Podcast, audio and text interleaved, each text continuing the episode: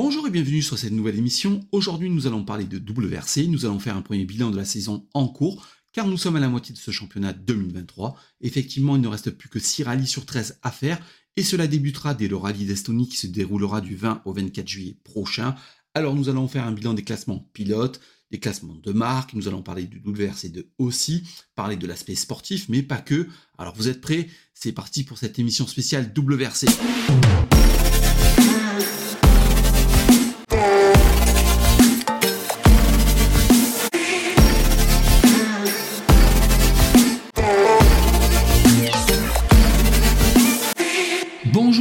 Sur cette nouvelle émission. Alors aujourd'hui je suis un petit peu tout seul.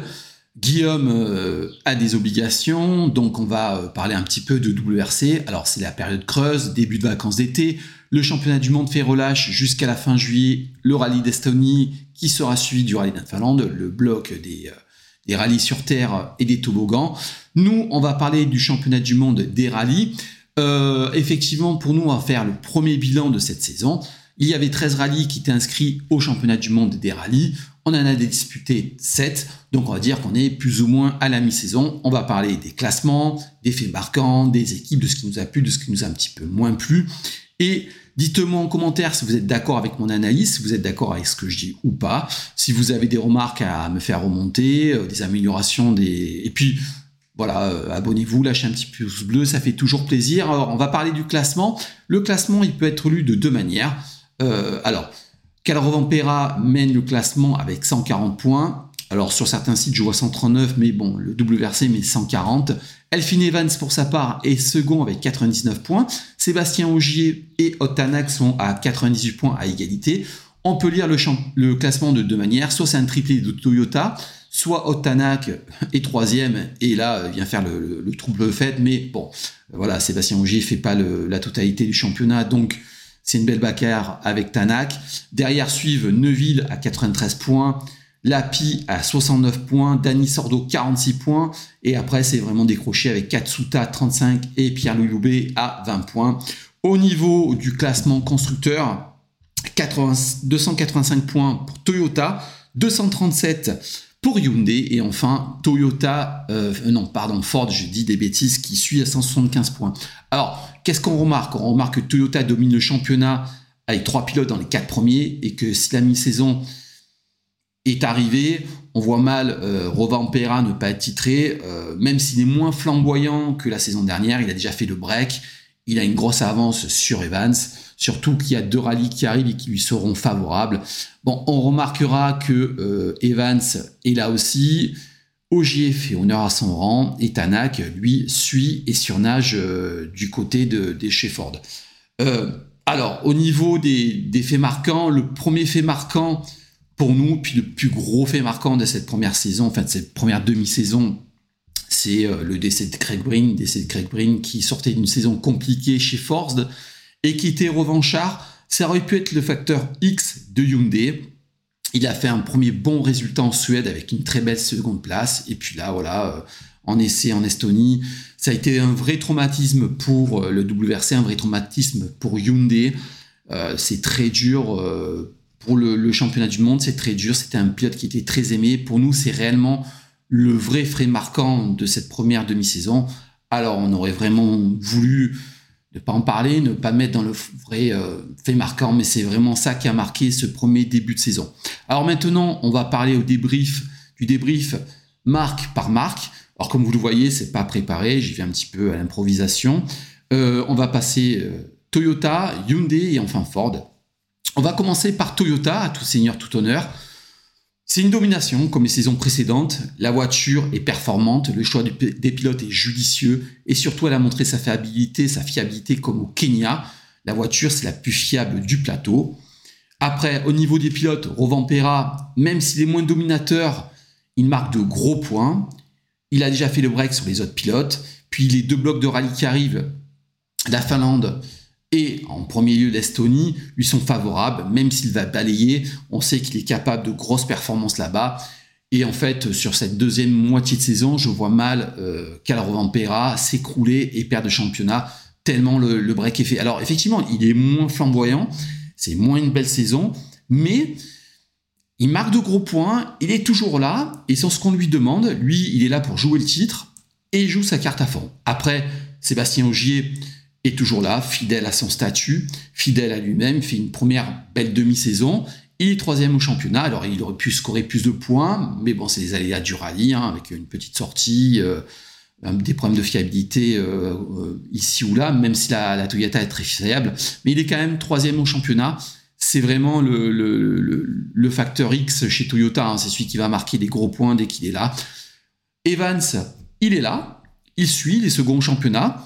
Alors, c'est pas le Evans des années précédentes, mais, mais, mais il a enfin gagné avec les voitures hybrides. Il n'avait pas gagné depuis l'arrivée des voitures hybrides. Tout le monde disait qu'il n'y arriverait pas, qu'il n'y arrivait pas. Moi, le premier. Eh ben, il m'a fait mentir. Il a fait un magnifique rallye Croatie. Il démontre qu'il est toujours là, qu'il marque de gros points pour Toyota et bon, sur un malentendu, il pourrait revenir sur euh, Rovampera, même si on n'y croit pas trop, même si Rovampera semble au-dessus du lot. Quand même, Evans lui donne la réplique et c'est euh, assez beau à voir. En fait, euh, bah, c'est en fait Toyota qui, qui fait le, gros du, des points. Alors, voilà, comme tout, dans chaque équipe, il y a des gros points positifs et des gros points négatifs. Pour moi, le gros point négatif, c'est Katsuta. Katsuta, c'est la grosse déception de cette demi-saison. Il ne progresse pas, il stagne il casse pas mal de matériel. Franchement, il a montré un petit peu ses limites pour moi. Euh, pour moi, ce pilote, euh, je le vois plus progresser. Il est peut-être temps pour les décideurs euh, japonais de, passer à autre chose, de donner sa chance à d'autres jeunes pilotes. pourquoi pas issus de leur, filière. Mais là, vraiment, Katsuta a vraiment montré ses limites. En Suède, il est sorti, il est sorti un peu de, partout, même si au Safari, il, arrive à rentrer quatrième, mais c'est pas les places qu'il avait les saisons précédentes. Pour moi, il a vraiment montré euh, ses limites. Euh, et voilà, après, euh, il y aura un quatrième pilote en Finlande. Le patron, Latvala, qui, qui revient pour le, rallye de Finlande, il sera chez lui à voir ce, qu'il est capable de faire, s'il est capable de faire une belle performance. En tout cas, ça sera, beau à voir, ça sera intéressant à voir. Pour moi, Toyota est au-dessus du lot, Rovampera est au-dessus du lot. En gros, l'équipe est très bien montée, la voiture est fiable pour moi, je vois pas euh, en 2023 euh, Hyundai euh, aller les chercher.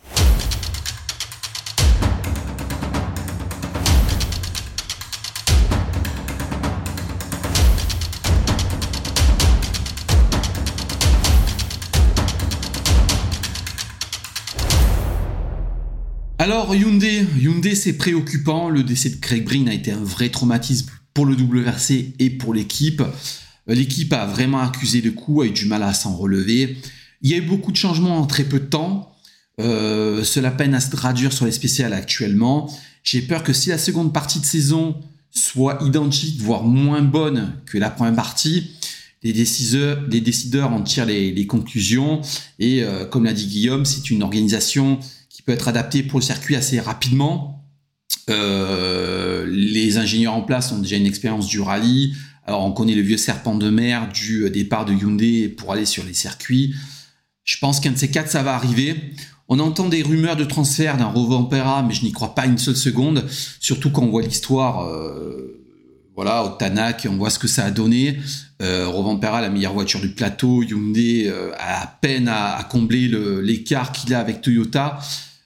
moi, c'est une équipe qui me, fait un petit peu peur. C'est préoccupant. Euh, elle est dans le dur, euh, elle a du mal à progresser, il y a beaucoup de problèmes de, fiabilité, de problèmes à tous les niveaux. Et moi, j'ai peur qu'un de ces quatre matins, 2023 euh, ou 2024, peut-être, on nous annonce une mauvaise nouvelle. Mais bon, voilà, l'équipe a eu un gros coup dur, accusé le coup, c'est très compliqué pour eux. Alors, l'arrivée de deux maisons, on espère que ça va qui peut remettre les choses en place. Mais tout de même, euh, ils sont vraiment dans le dur, à l'image de Neuville.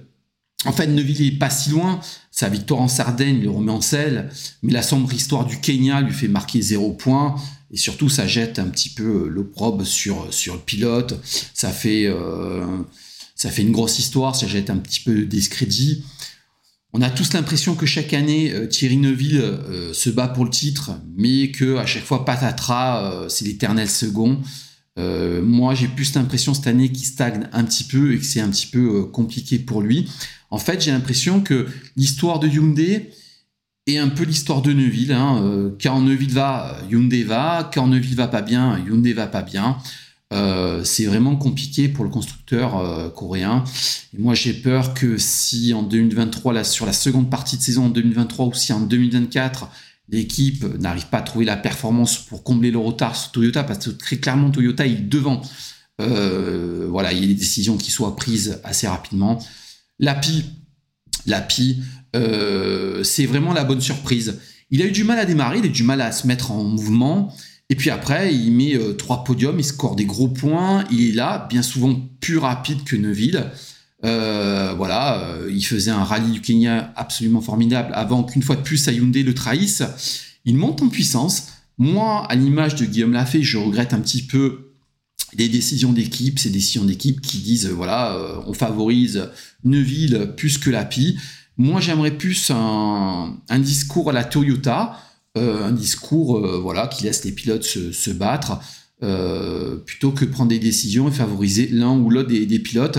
mais l'API, c'est pour moi la belle surprise de ce début de saison, de cette première partie de saison. Il montre qu'il est encore là, qu'il a encore des belles capacités. voilà, l'API, c'est le point positif de Hyundai. Et après, Danny Sordo. Alors, Danny Sordo, il fait ce qu'il peut avec ce qu'il a dans cette troisième voiture. Il fait une très belle performance au Portugal, mais on le sent, ça commence à devenir long pour le pilote espagnol qui commence à accuser un petit peu le, poids des années. Une saison complète, c'était pas possible pour lui. Heureusement que Suninen prend sa relève en Estonie et en Finlande. Euh, espérons que Suninen soit performant, qu'il tire aussi un petit peu l'équipe euh, vers le haut à l'image de l'API. Mais c'est vrai que Hyundai, ben, euh, c'est une première demi-saison très compliquée, des problèmes, le décès de Craig Breen, euh, un manque de performance face à Toyota.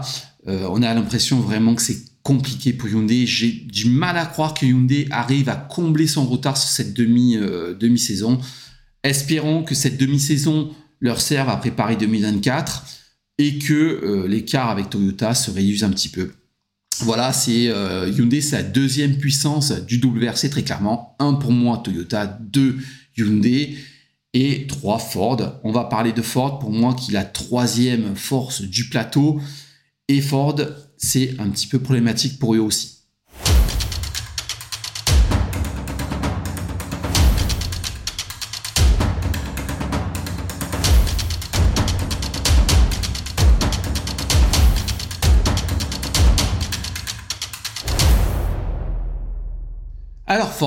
Alors j'ai lu que Richard Miller n'avait un petit peu assez qu'on tire sur Ford et qu'on parle des problèmes de fiabilité.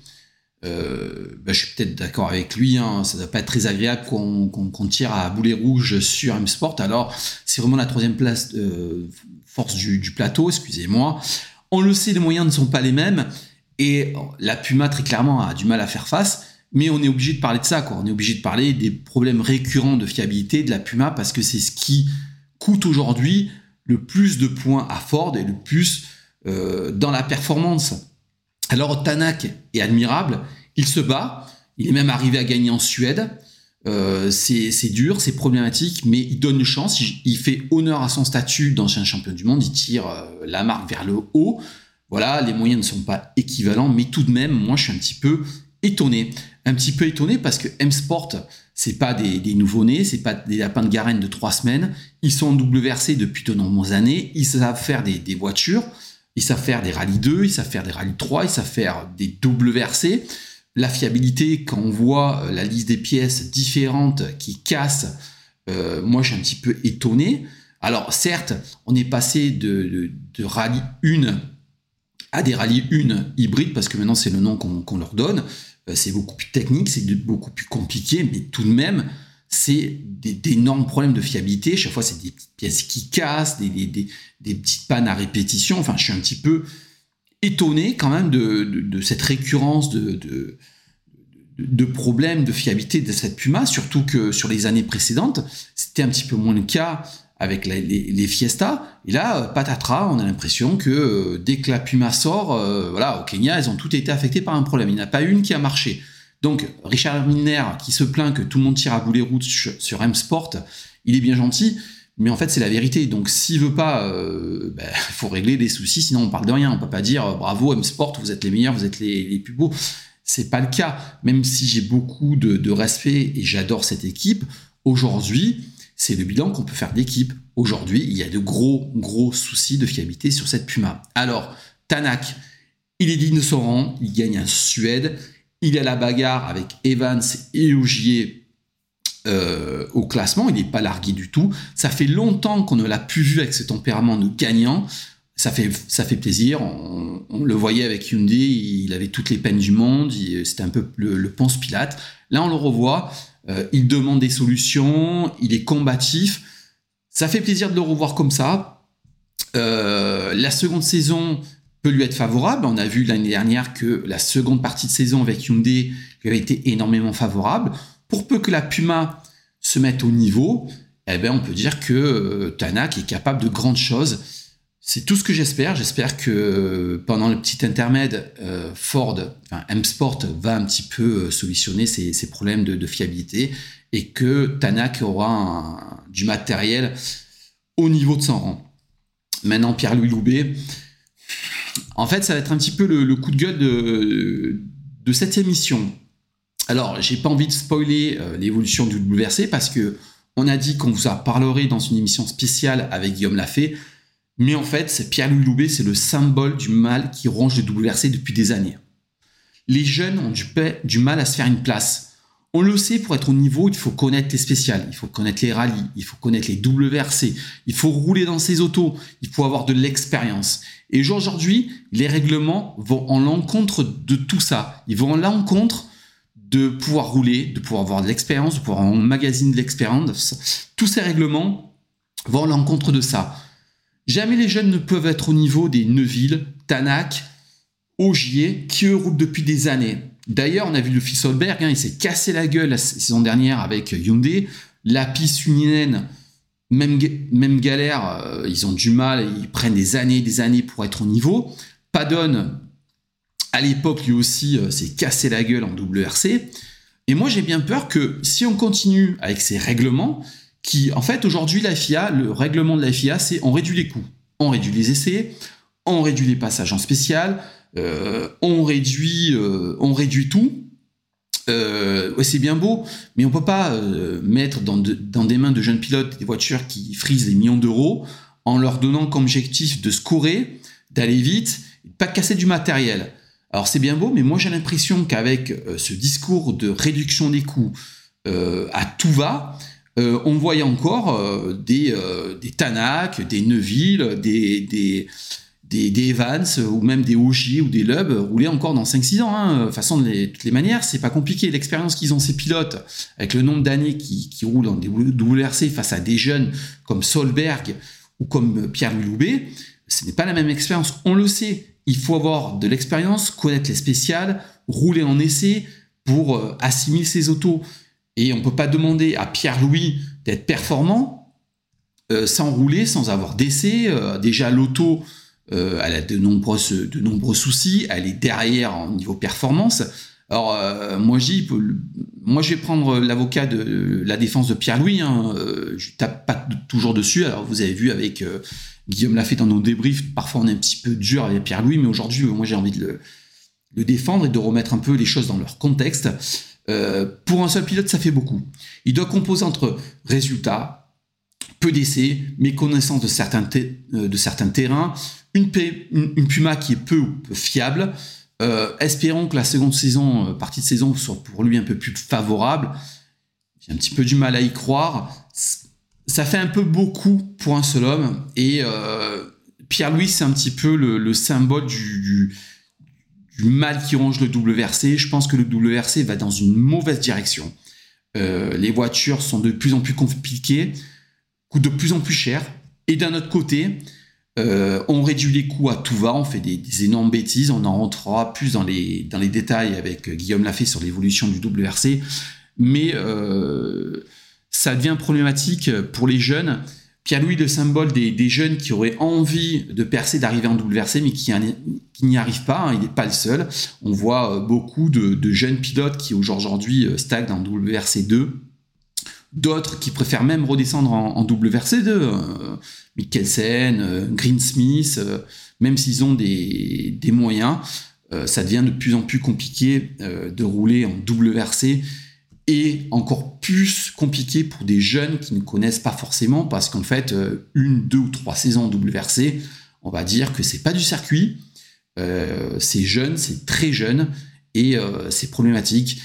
Pierre-Louis euh, est admirable, il se bat, il se donne les moyens, mais à un moment donné, il y a une réalité, c'est la réalité économique, c'est la réalité euh, des règlements, et euh, ça se traduit par des mauvais résultats. Alors oui, quand on voit les résultats bruts, c'est pas flamboyant. Si on les lit bruts de pomme, c'est pas énorme, mais c'est un peu plus compliqué que ça. On va revenir dans, dans une prochaine émission sur l'évolution du WRC avec Guillaume Lafay. Euh, d'ailleurs, posez-nous des questions, si, ou dites-nous, euh, donnez-nous des remarques si vous êtes d'accord ou pas d'accord avec nous. En tout cas, pour moi, euh, M-Sport, pour en conclure, c'est la troisième force du plateau. Effectivement, les moyens ne sont pas les mêmes. Euh, Otanak surnage et tire l'équipe vers le haut. Mais voilà, il y a des, des, problèmes récurrents avec cette équipe, des problèmes de fiabilité, c'est un petit peu dommage. Euh, voilà, c'est. J'espère que la deuxième partie de saison sera un peu plus favorable à, M-Sport. On va parler maintenant du WRC2. Alors, on va parler de classement du, du WRC2 et de la saison en cours.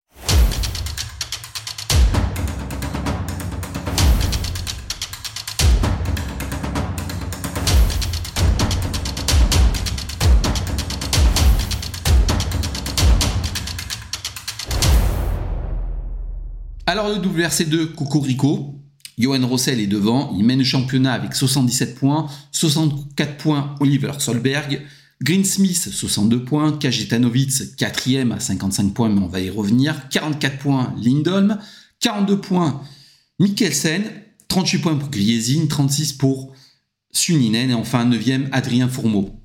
Donc on va noter la bonne tenue de Johan Rossel qui est en tête du championnat et qui surtout, surtout tient la dragée haute à la nouvelle Skoda et son Armada. Il est quand même devant Solberg, Greensmith, Lindholm, Mikkelsen, c'est pas rien.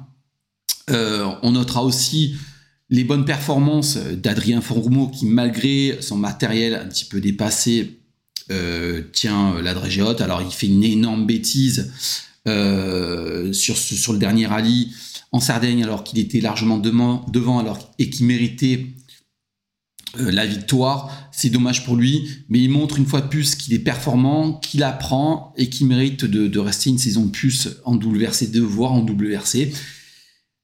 Le WRC2, c'est un championnat qui est ouvert, qui pourrait être passionnant, qui pourrait être le championnat le plus passionnant du championnat du monde. Mais une fois de plus, une fois de plus, ces règlements euh, est fait de telle sorte que ce championnat est pipé et biaisé.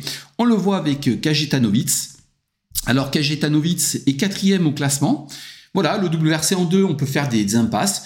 Quand on voit les engagés du Kenya ou du Mexique en WRC2, ça en est quasiment risible. Alors quand vous prenez Kajetanovic, qui est au demeurant un très bon rallye, euh, il marque de gros points au Mexique, il marque de gros points en Sardaigne, c'est tout à fait louable pour lui aussi, et puis il gagne au Kenya. Et au final, il est quatrième. Quatrième au classement. En fait, euh, sous-entendu, vous allez faire un petit peu 2-3 euh, rallyes où il y a des gains, où il n'y a personne, comme on dit dans le sud, où il y a des gains.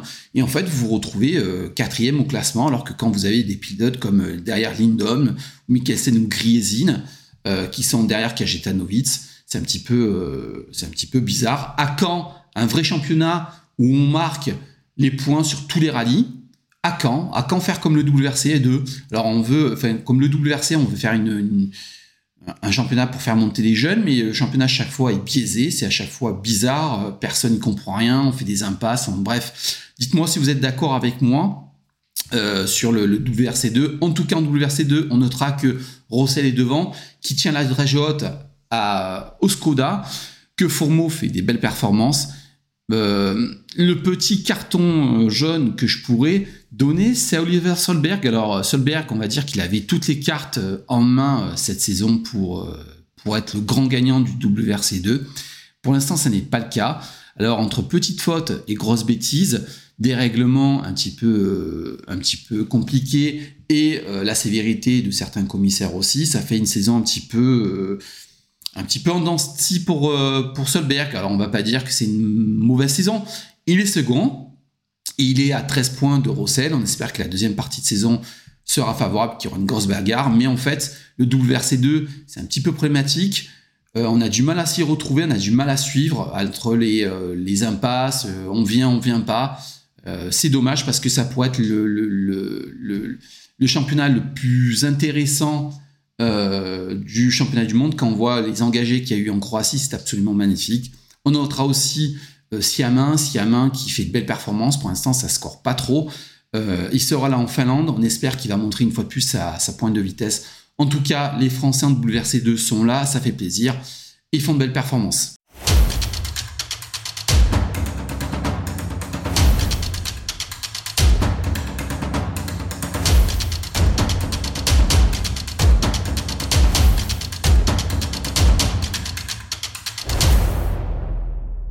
Voilà, on arrive au terme de cette émission. Dernière partie de l'émission. Avant toute chose, je vous remercie. Merci de nous suivre sur YouTube. Merci de nous suivre sur les différentes plateformes de podcasts que sont Apple Podcasts, Spotify, Deezer, Amazon Music, enfin plein plein de. On est disponible sur plein de plateformes.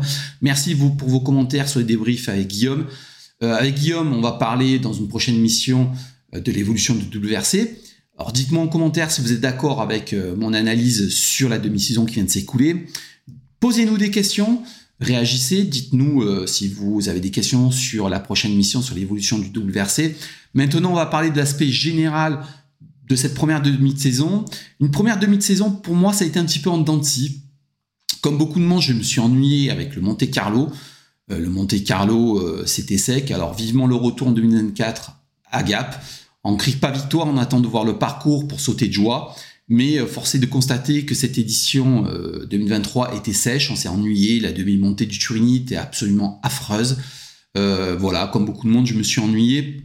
Alors ça a été un petit peu en anti, on a eu des, des, rallyes absolument magiques, d'autres un petit peu moins intenses. On pour moi, je me suis régalé en Suède. Le retour depuis trois, depuis trois ans, la, fin, la délocalisation depuis trois ans du rallye de Suède a été une bonne chose.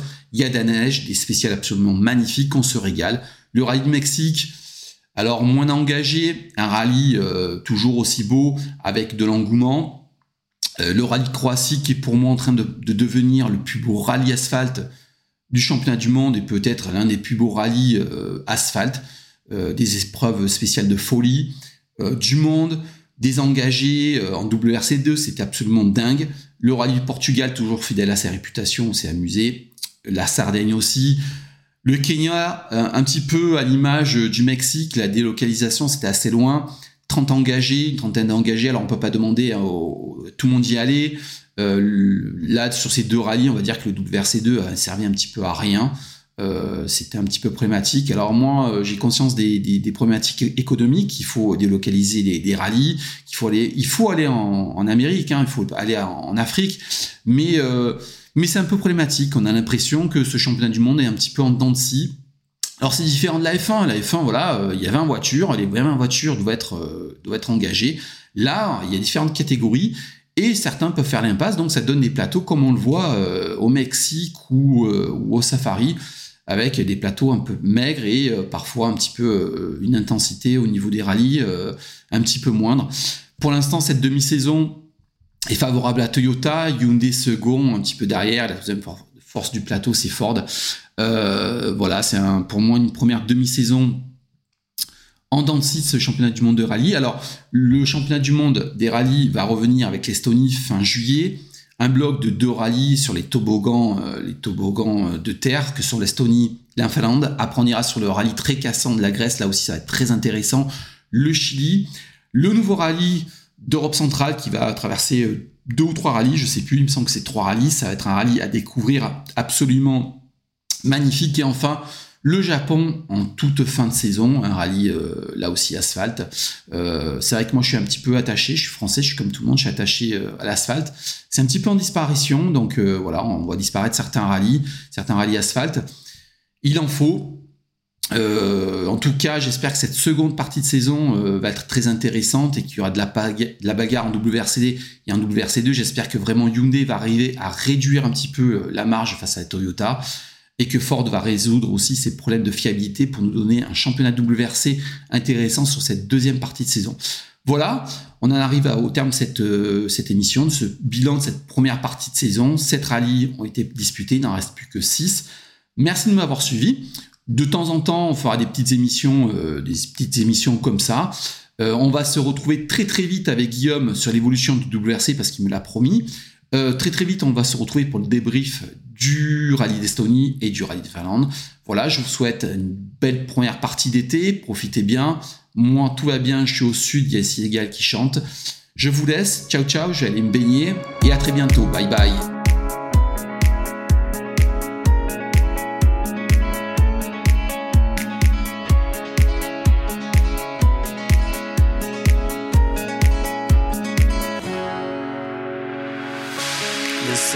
So brightly up in the summer sky. I shouted at the mountains, watch me shine and fly. But then cracked the thunder, and the heavens cried, our world torn asunder.